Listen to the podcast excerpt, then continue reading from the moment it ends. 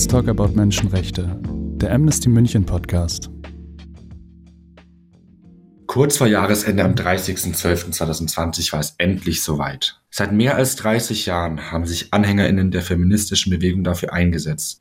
Während einer 13-stündigen Abstimmung demonstrierten vor dem Senat in Buenos Aires Tausende mit grünen Tüchern dafür, mit hellblauen dagegen. Als das Wort Aprobado auf Deutsch angenommen in grüner Farbe auf den öffentlichen Bildschirmen auftaucht, explodiert ein ohrenbetäubender kollektiver Schrei. Die Erleichterung und Freude ist groß. Argentinien legalisiert endlich Abtreibungen. Eine historische Entscheidung. Argentinien ist das größte Land in Lateinamerika, das Abtreibungen straffrei stellt. Nur auf Kuba, in Uruguay und Guyana sind Abtreibungen in den ersten Schwangerschaftswochen erlaubt. Doch es gibt noch viel zu tun, findet die argentinische Aktivistin Yamila Picasso. Sie erzählt uns im Interview von ihrer Arbeit, was sie sich für das Land wünscht und wie auch Männer sich einsetzen können. Das Interview fand auf Spanisch statt. Wir haben es für euch übersetzt. Viel Spaß bei einer neuen Folge vom Podcast Let's Talk About Menschenrechte der Hochschulgruppe München von Amnesty International. Y pues sí, empezar como por zum Anfang fänden wir es schön, wenn du dich vielleicht auch erstmal kurz unseren Zuhörern vorstellst, damit wir dann mit den Fragen weitermachen können. Bueno, mi nombre es Yamila Picasso, soy licenciada en Ciencia Política also, mein Name ist Jamina Picasso. Ich habe einen Abschluss in Politikwissenschaft. Ich bin Aktivistin, Feministin und Teil der nationalen Kampagne für das Recht auf legale, sichere und kostenlose Abtreibung in Argentinien.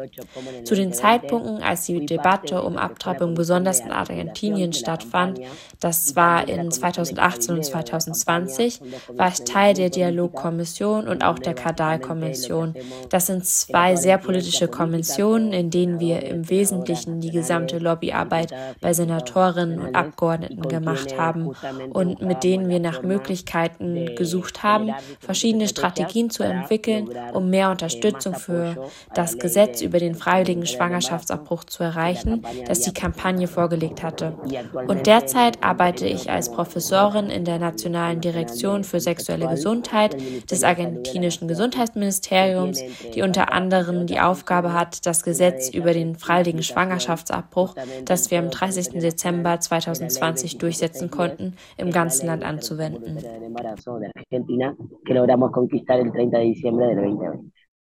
Vielleicht beginnen wir mit der ersten Frage. Was ist denn dein Ziel als Aktivistin und welche Veränderungen möchtest du anstreben, insbesondere in der Zukunft? Ja, also mein Ziel als Aktivistin ist tatsächlich, glaube ich, ein bisschen idealistisch auf der einen Seite. Aber das ist es, was uns bewegt. Einfach eine gerechtere Welt im Grunde. Eine gerechtere Welt mit mehr Freiheiten, mit mehr Gleichberechtigung. Das heißt, eine lebenswertere Welt, in der auch Frauen und alle LGBTIQ-Plus-Menschen ein lebenswertes Leben haben, dass wir in Harmonie mit der Natur leben, in Harmonie mit allem, was in unserem unserem System ist, gerade im Bereich der Umwelt. Und ich glaube, da fehlt uns ganz klar sehr viel. Wir müssen in der Lage sein, die Ungleichheitslücken zu verringern. Justamente eh, medioambiental y, y creo que nos falta mucho claramente, pero bueno, en principio esto, poder lograr achicar las brechas de desigualdad. América Latina es una región Lateinamerika ist eine extrem ungleiche Region, in der die wenigen, die am meisten haben, der Mehrheit, die am wenigsten haben, weit voraus sind. Ich glaube, dass der Feminismus hier sehr viel zu sagen hat, dass die Feministinnen in Lateinamerika über die Schaffung von Reichtum und die Verteilung dieses Reichtums diskutieren müssen. Wir leben in sehr reichen Gebieten mit vielen natürlichen und menschlichen Ressourcen, aber nicht alle haben die gleichen Möglichkeiten und Chancen. Es ist wichtig, ein egalitäres, sozialeres, verleitenderes und gerechteres System zu schaffen. Zusammengefasst geht es also darum, dass Rechte ausgeweitet werden und dass wir zunehmend ein würdevolles Leben führen können, das von den Staaten garantiert wird dass die Staaten ihre Verantwortung und ihre Pflichten nachkommen und uns all die Menschenrechte garantieren, die vielerorts immer wieder gefährdet sind oder gerade versucht werden außer Kraft zu setzen oder zurückzudrängen. Ich denke, darum geht es mir im Großen und Ganzen. O si justamente se buscan anularlos o retroceder. Entonces, creo que por ahí más o menos.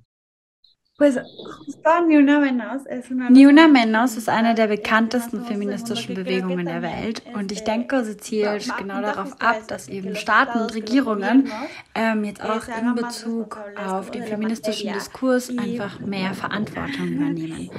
Welche gesellschaftlichen Kräfte, glaubst du denn, ähm, stehen ja den Forderungen der Bewegung am stärksten entgegen und wie würdest du auch in Argentinien den allgemeinen Eindruck der Gesellschaft? Beziehungsweise wie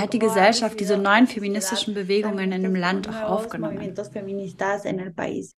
Bueno, sí, sin dudas el Ni Una Menos fue eh, de las movilizaciones más grandes que tuvimos como movimiento feminista, en donde se logró romper, digamos, con una barrera y implicó hacer masiva cierta demanda que en este caso era en contra justamente de los femicidios, ¿no? Era como el motivo principal, digamos, de ese... Ni una menos war zweifellos eine der größten Mobilisierungen, die wir als feministische Bewegung hatten, mit der wir es geschafft haben, eine Barriere zu durchbrechen und eine bestimmte Forderung groß zu machen, die gegen Femizide gerichtet ist. Das war das Hauptziel des Rufs Ni Una Menos bei der ersten Aktion am 3. Juni 2015. Und natürlich hatte sie, wie alle Bewegungen, die die Ausweitung der Rechte und der Anerkennung des Lebens der Frau und der Weiblichkeit angehen, viele große Gegner. Den Konservatismus, den Fundamentalismus und auch politische und wirtschaftliche Kräfte, die einen schlanken Staat anstreben. Ein Staat, der nur die Freiheit des Marktes garantiert. Ein Staat, der nur zur Unterdrückung da ist, der die Sicherheitskräfte füttert, der aber auch alles reduziert, was mit Sozialausgaben zu tun hat. Wir haben also einen sehr mächtigen, sehr starken, sehr gut organisierten Feind, der auch international ist nicht nur in unserem Land, sondern auf der ganzen Welt. que también es internacional, que no es que está solo en nuestro país o en la región, sino que está en todo el mundo y que creo que está avanzando en gran parte de, del mundo, en donde las guerras también le son bastante beneficiosas a este tipo de, de sectores que hacen mucho dinero también con los intereses bélicos. Entonces, Und ich denke, er ist in einem großen Teil der Welt auf dem Vormarsch, wo Kriege auch sehr vorteilhaft für diese Kräfte sind, die viel Geld verdienen, auch mit kriegerischen Interessen. Wir haben Gegner in Regionen wie Bolsonaro in Brasilien, wie Milei in Argentinien, die mit Gruppen zu tun haben, die Konservatismus und Fundamentalismus vereinen und gegen alles sind, was die Ausweitung von Rechten betrifft, also dass Frauen und Männer gleichberechtigt sind. Das sind die Kräfte, die uns daran hindern wollen, über unseren Körper, über unser Leben zu entscheiden. Das sind die Kräfte, die uns daran hindern wollen, die Möglichkeit eines würdevollen Lebens zu haben und wir als Subjekte und mit unserer Individualität werden unterdrückt. Wir als Frauen und Andersdenkende sind mit konservativen, fundamentalistischen und faschistischen Kräften konfrontiert, als Gegner all dieser Bewegungen, die ein besseres Leben anstreben. Entonces tenemos como grandes sectores conservadores, fundamentalistas y fascistas enfrente, como oponentes a toda esta, con todos estos movimientos que buscamos una vida mejor. Genau das ist, denke ich, ein ganz guter Anknüpfungspunkt auch für die nächste Frage, wo du auch schon die Bewegung Nuna Menos nennst und diesbezüglich aber auch die Legalisierung der Abtreibung im gesamten lateinamerikanischen Raum. Deswegen würde ich jetzt einfach mal an Manu weitergeben. Genau. Wie beurteilst du denn die rechtliche Situation von Schwangerschaftsabbrüchen in Argentinien im Vergleich zu anderen Ländern in Lateinamerika? Argentina, la realidad es que desde que pudimos sancionar la ley 27610, el 30 de diciembre del 2020, in Argentinien haben wir mit der Verabschiedung des Gesetzes Nummer 27610 am 30. Dezember 2020, das im Januar 2021 in Kraft getreten ist, ein sehr wichtiges Instrument erhalten für diejenigen, die für sexuelle und reproduktive Rechte kämpfen und sie verteidigen. Das war das Fundament, das uns die Möglichkeit eröffnet hat, unsere Schwangerschaften auf Wunsch bis einschließlich der 14. Schwangerschaftswoche zu unterbrechen. Ein Gesetz, das für die gesamte lateinamerikanische Region Vorbild ist. Und obwohl es in verschiedenen Ländern Fortschritte gegeben hat, gibt es in Argentinien zusammen mit Uruguay noch die flexibelste und weitreichendste Gesetzgebung. Aber in Uruguay gibt es auch einige praktische Vorteile, vor allem bezogen auf die Anzahl der Wochen und wie das Gesetz in Uruguay angewandt wird.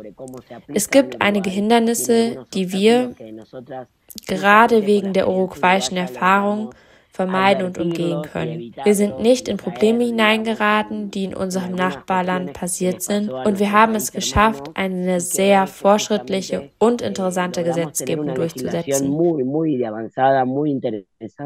en todo lo que tiene que ver no solamente con ese artículo, el derecho que tenemos todas las mujeres y personas con capacidad de gestar, de interrumpir voluntariamente nuestro embarazo hasta la semana 14 y después continuar con las causales, ¿no? que eran causales que estaban establecidas en nuestro Código Penal Nicht nur bezogen auf den Artikel des Gesetzes, nachdem alle Frauen und schwangerschaftsfähigen Personen ihre Schwangerschaft bis zur 14. Woche freiwillig abbrechen können. Es ist etwas sehr Wichtiges und Wertvolles. Es geht darum, die Rechte und den Zugang zu dieser Praxis zu garantieren, die darauf abzielt, Todesfälle zu vermeiden. Frauen treiben ab und es wird immer Abtreibung geben, in jedem Zustand. Es wäre Aufgabe des Staates, die besten Bedingungen zu schaffen um die Folgen von unsicheren und illegalen Abtreibungen zu vermeiden. Wir glauben, dass bei dem Gesetz noch einiges fehlt und es nicht perfekt ist, aber es das bestmöglichste Projekt ist, unter Berücksichtigung von demokratischen Prinzipien, des politischen Diskurses und der Notwendigkeit einer politischen Kraft, die das Gesetz durchsetzt.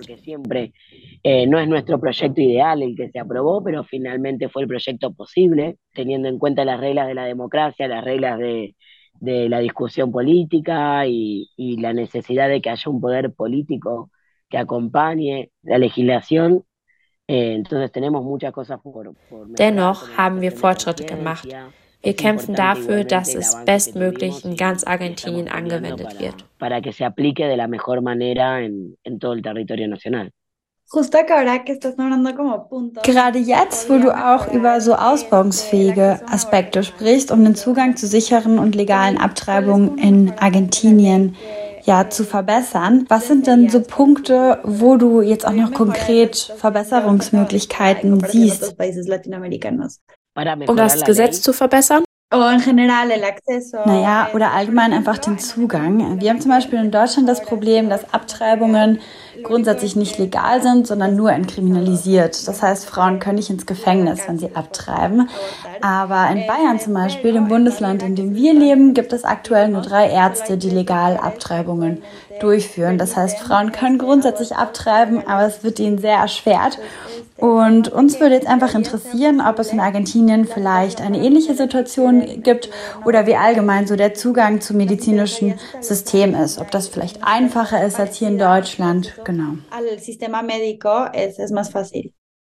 Sí, por un lado, en, en algún sentido es más fácil porque tenemos salud pública en la Argentina. Tener la, el sistema de salud pública, la ley justamente habla de que la práctica del aborto esté dentro de lo que es el programa médico obligatorio, que es como la base en donde tanto obras sociales, obras sociales y prepagas como el sistema público de salud deben de garantizar sí o sí de manera gratuita, ¿no?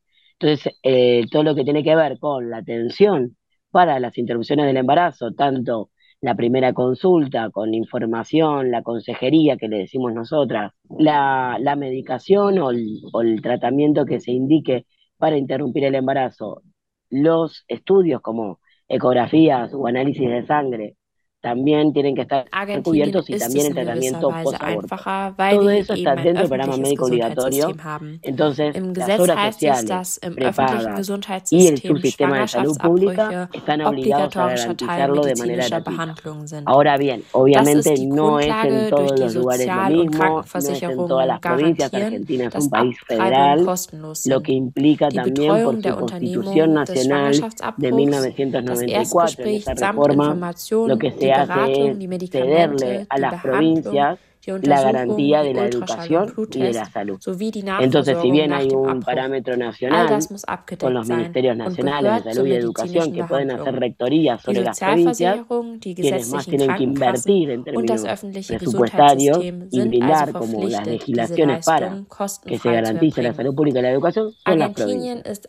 Entonces ahí hace que también sea muy desigual el acceso tanto a la educación sexual integral como a todo lo que tiene que ver con los derechos sexuales y reproductivos y específicamente con el acceso a las interrupciones voluntarias y legales del embarazo que existen en nuestro país. Ahora bien, hay algo que podríamos modificar, por un lado es esa situación de poder generar eh, capacidades para fortalecer los sistemas de salud pública de cada provincia o de cada municipio, generar más compromiso por parte de las provincias a esta agenda de los derechos sexuales y reproductivos y lo que tiene que ver con esto que le decíamos más al principio, eh, la objeción de conciencia, ¿no? que es un elemento con el que una figura legal con la que se agarran principalmente los profesionales de la salud para evitar garantizar los abortos. Y lamentablemente muchas veces sucede que todo en un hospital Das hat mit dem zu tun, was ich anfangs angesprochen habe, dass sich manche Abtreibungsgegnerinnen auf ihre Gewissensfreiheit berufen. Auf der einen Seite haben wir den Aspekt der Gewissensfreiheit, die Fachleute bewusst nutzen, um Frauen von Abtreibung abzuhalten. Andererseits hat es mit einem mangelnden Engagement einiger Provinzen un obstaculizador. Entonces, esa persona puede quitarla nuevamente, hacerla dudar, Zum eh, generar un montón de trabas o de, o de, estirar el plazo para brindarle la atención, generándose así un obstáculo en la garantía de ese Entonces, por un lado tenemos esa situación con la objeción de conciencia, que sabemos que es un elemento que utilizan eh, de manera interesada los profesionales para evitar que las mujeres abortemos. Por otro lado, lo que tiene que ver justamente con la falta de compromiso de algunos gobiernos provinciales y gobiernos municipales con la agenda, lo que tiene que ver con la cantidad de wie es das Gesetz vorsieht, weil die Schwangerschaft das Ergebnis einer Vergewaltigung durch den sexuellen Missbrauch des eigenen Vaters war. Als ich den Termin hatte und ins Krankenhaus gehen wollte, um die Abtreibung durchführen zu lassen, hat sie den Termin verpasst, weil sie von der Organisation Pravida abgefangen wurde. Die beiden waren einen Tag lang bei der Stiftung und wurden durch Falschinformationen überredet und daran gehindert, Zugang zu dieser Unterbrechung der Schwangerschaft zu haben. Schlussendlich hat der Staat eingegriffen und die Polizei hat herausgefunden, wo die beiden waren und sie zurück ins Krankenhaus gebracht, wo das Mädchen die Abtreibung durchführen lassen konnte. Aber Organisationen wie Gravida verletzen Menschenrechte. Sie erzeugen Folter und sie sind überall. Sogar in einem Land mit einer fortschrittlichen Gesetzgebung. Sogar in einem Land, das die Garantie von Menschenrechten verspricht. Sie arbeiten gut und sind leider sehr erfolgreich, weil sie versuchen, die Einhaltung dieser Rechte zu verhindern. Im Grunde foltern sie Mädchen, die zur Geburt gezwungen werden. Und dazu kommt es in Argentinien, wie auch in der gesamten Region, sehr häufig. Auch wenn Argentinien Abtreibung legalisiert und entkriminalisiert hat, gibt es 1500 Fälle von Frauen, die sich in einer rechtlichen Grauzone befinden, eben weil sie eine Abtreibung oder eine geburtshilfliche Notfall hatten. Ähnlich passiert es auch in El Salvador, Honduras, Nicaragua, wo Fehlgeburten in geburtshilflichen Notsituationen ein Problem sind. Frauen werden als Mörderinnen abgestempelt und müssen am Ende sehr hohe Strafen zahlen und werden eingesperrt. Y volvieron a brindar su consentimiento para acceder a la práctica y finalmente lo lograron. Pero estas fundaciones estas organizaciones, estas ONGs antiderechos, eh, básicamente violan los derechos humanos, generan tortura y están en todos lados. Y en nuestro país, aún con una legislación de avanzada, aún con un país que habla de la garantía de los derechos humanos, funcionan, funcionan bien y lamentablemente tienen éxito porque intentan evitar que, nos garanticen estos derechos y básicamente torturan a, niñas que son obligadas a gestar y a parir, que en Argentina son un montón, al igual que en toda la región, eh, lo mismo con las presas por abortar.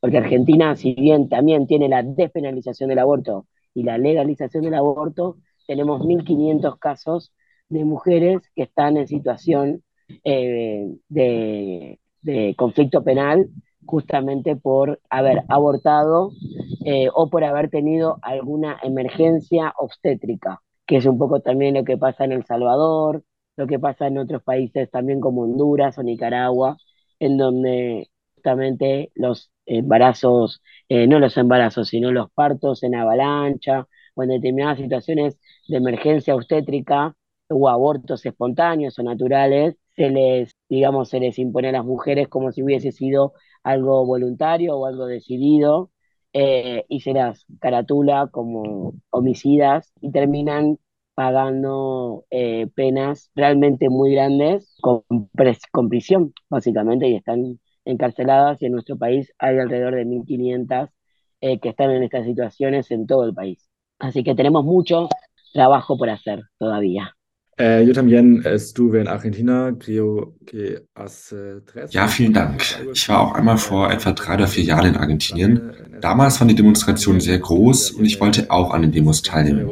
Argentinische Freundinnen von mir meinten jedoch, dass es nicht die beste Idee wäre, als Mann teilzunehmen. Äh, Deswegen meine Frage. Du als Frau verteidigst die eigenen Rechte mit dieser Bewegung. Was aber können Männer tun? In Argentinien, aber auch international. Yo creo que los varones tienen una gran oportunidad para ponerse a la par del movimiento feminista en cuanto a la organización, en cuanto a las discusiones políticas y en cuanto a, generar eh, cierta pedagogía sobre nuevas masculinidades. Creo que todavía eh, los varones se deben Ich denke, dass Männer eine große Chance haben, mit der feministischen Bewegung gleichzuziehen, wenn es darum geht, politische Diskussionen zu organisieren und sich an Lernprozessen über ein neues Männlichkeitsverständnis zu beteiligen. Ich denke, dass Männer noch eine Menge Diskussionen untereinander zu führen haben. Das fehlt. Das haben Frauen bereits getan. Wir Frauen in feministischen Bewegungen und in sozialen Organisationen organisieren uns. Wir denken über Strategien Strategien nach. Wir schaffen Netzwerke, mobilisieren uns und machen Projekte und Themen, die die feministische Bewegung ausmachen. Es ist schwierig für feministische Bewegungen, sich nicht nur um die Verbesserung unserer Lebensbedingungen zu bemühen, sondern auch darüber nachzudenken, was Männer tun können, um zu diesem Kampf beitragen zu können. Es scheint mir, dass das eine Frage ist, die sich Männer selbst stellen müssen. Es gibt viele Männer, die diskutieren, die andere und sensiblere Perspektiven Perspektiven haben, die versuchen, neue und empathischere Verbindungen herzustellen. Wir müssen den Sprung zu einer gemeinsamen Diskussion schaffen. Ich denke, dass die Organisation dazu fehlt. Männer müssen sich in den Diskussionen zusammensetzen und gemeinsam darüber nachdenken, wie sie einen Beitrag leisten können, zum Beispiel in Bezug auf Mobilisierung und Demonstrationen. Ich persönlich bin der Meinung, dass Männer hier willkommen sind. Es ist auch notwendig. Die Mobilisierungen sind bereits groß, aber wir brauchen immer mehr von uns. Denn wir demonstrieren gerade auf der Straße und zeigen, dass unsere Probleme, unsere Klagen und unsere Forderungen eine Herausforderung für die Mehrheit der Gesellschaft sind. Wir wollen ein besseres Leben. Wir sind gegen Femizide, gegen den Tod durch Abtreibung, für Abtreibung bei ungeplanten Schwangerschaften oder von jungen Mädchen und so weiter. Und deshalb müssen möglichst viele von uns auf die Straße, auch mit Männern. O en contra de los embarazos y las eh, no planificados y no deseados de niñas, etcétera. Y por eso es necesario que, que seamos muchos en las calles, incluso con varones. Y varones me refiero también a varones heterosexuales, ¿no? Porque también, obviamente, tenemos muchos Mit Männern meine ich hier natürlich heterosexuelle Männer. Denn natürlich haben wir viele Genossinnen und Genossen aus der Diversity-Bewegung und aus, der, aus den Diversity-Organisationen wie Transmänner. Ich denke, alle sollten dabei sein. Alle, die sich durch unsere Forderungen, durch unsere Anprangerung und unsere Mobilisierung angesprochen fühlen, sollten teilnehmen können. Aber nur, wenn sie wissen, von welchem Platz aus sie teilnehmen. Wenn wir auf einer Bühne stehen, ein Mikrofon in die Hand nehmen und Forderungen stellen oder als Protagonistin auftreten, dann wäre es falsch, wenn das Männer wären. Beziehungsweise, ich weiß nicht, ob es falsch oder richtig wäre, aber ich glaube, es würde unserer Denkweise und unseren Prinzipien nicht gerecht werden, oder? Nuestro ideario con nuestra forma. Justamente son movilizaciones eh, y concentraciones organizadas por feministas, entonces quienes estén en los escenarios deben de tener cierto reconocimiento. Schließlich sind es Demonstrationen und Kundgebungen, die von Feministinnen organisiert werden. Diejenigen, die auf der Bühne stehen, müssen also eine gewisse Anerkennung und ein gewisses Verständnis dieser Bewegung haben.